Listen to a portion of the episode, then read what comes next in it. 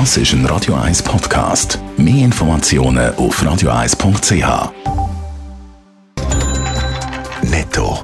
Das Radio 1 Wirtschaftsmagazin für Konsumentinnen und Konsumenten wird Ihnen präsentiert von Blaser Greinicher.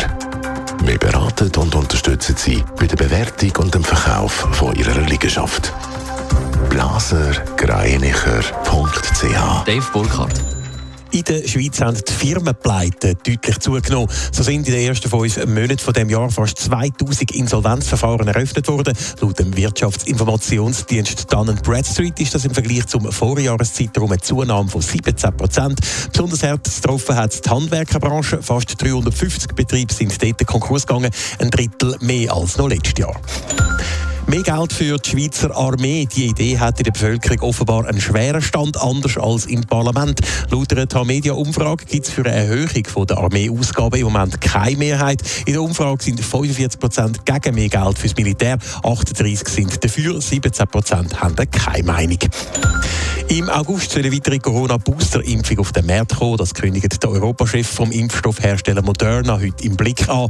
Denkt, sei der vor allem für vulnerable Personen. Außerdem wird Moderna in 18 bis 24 Monaten eine Com-Impfung gegen Corona und Grippe lancieren. In der Schweiz liegt der Preis für einen Liter Benzin seit dem Ausbruch des Ukraine-Krieg deutlich über 2 Franken. Das belastet natürlich das Portemonnaie von Haufen Schweizerinnen und Schweizer. Und möglicherweise zahlen wir im Moment sogar zu viel fürs Benzin, Dave Burkhardt.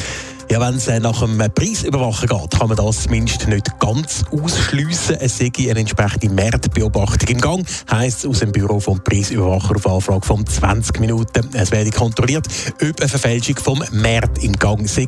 Es sei zwar davon auszugehen, dass der Markt in der Schweiz grundsätzlich funktioniert, aber bis jetzt sei es schwierig zu herauszufinden, wo man dann am günstigsten können tanken könnte. Darum könnte es sein, dass zu höhere Preise verlangt würden. Darum wird jetzt da eben durch den Preisüberwacher mal ein bisschen genauer angeschaut. Aber auch wenn jetzt der Preisüberwacher ja sich die Benzinpreise genauer anschaut, muss man im Moment gleich zahlen. Da, da könnte jetzt Politik eingreifen.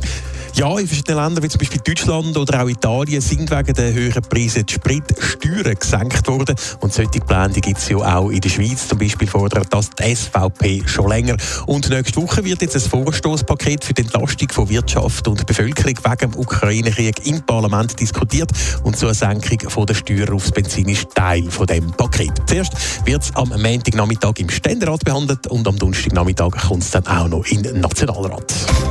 Netto, das Radio 1 Wirtschaftsmagazin für Konsumentinnen und Konsumenten.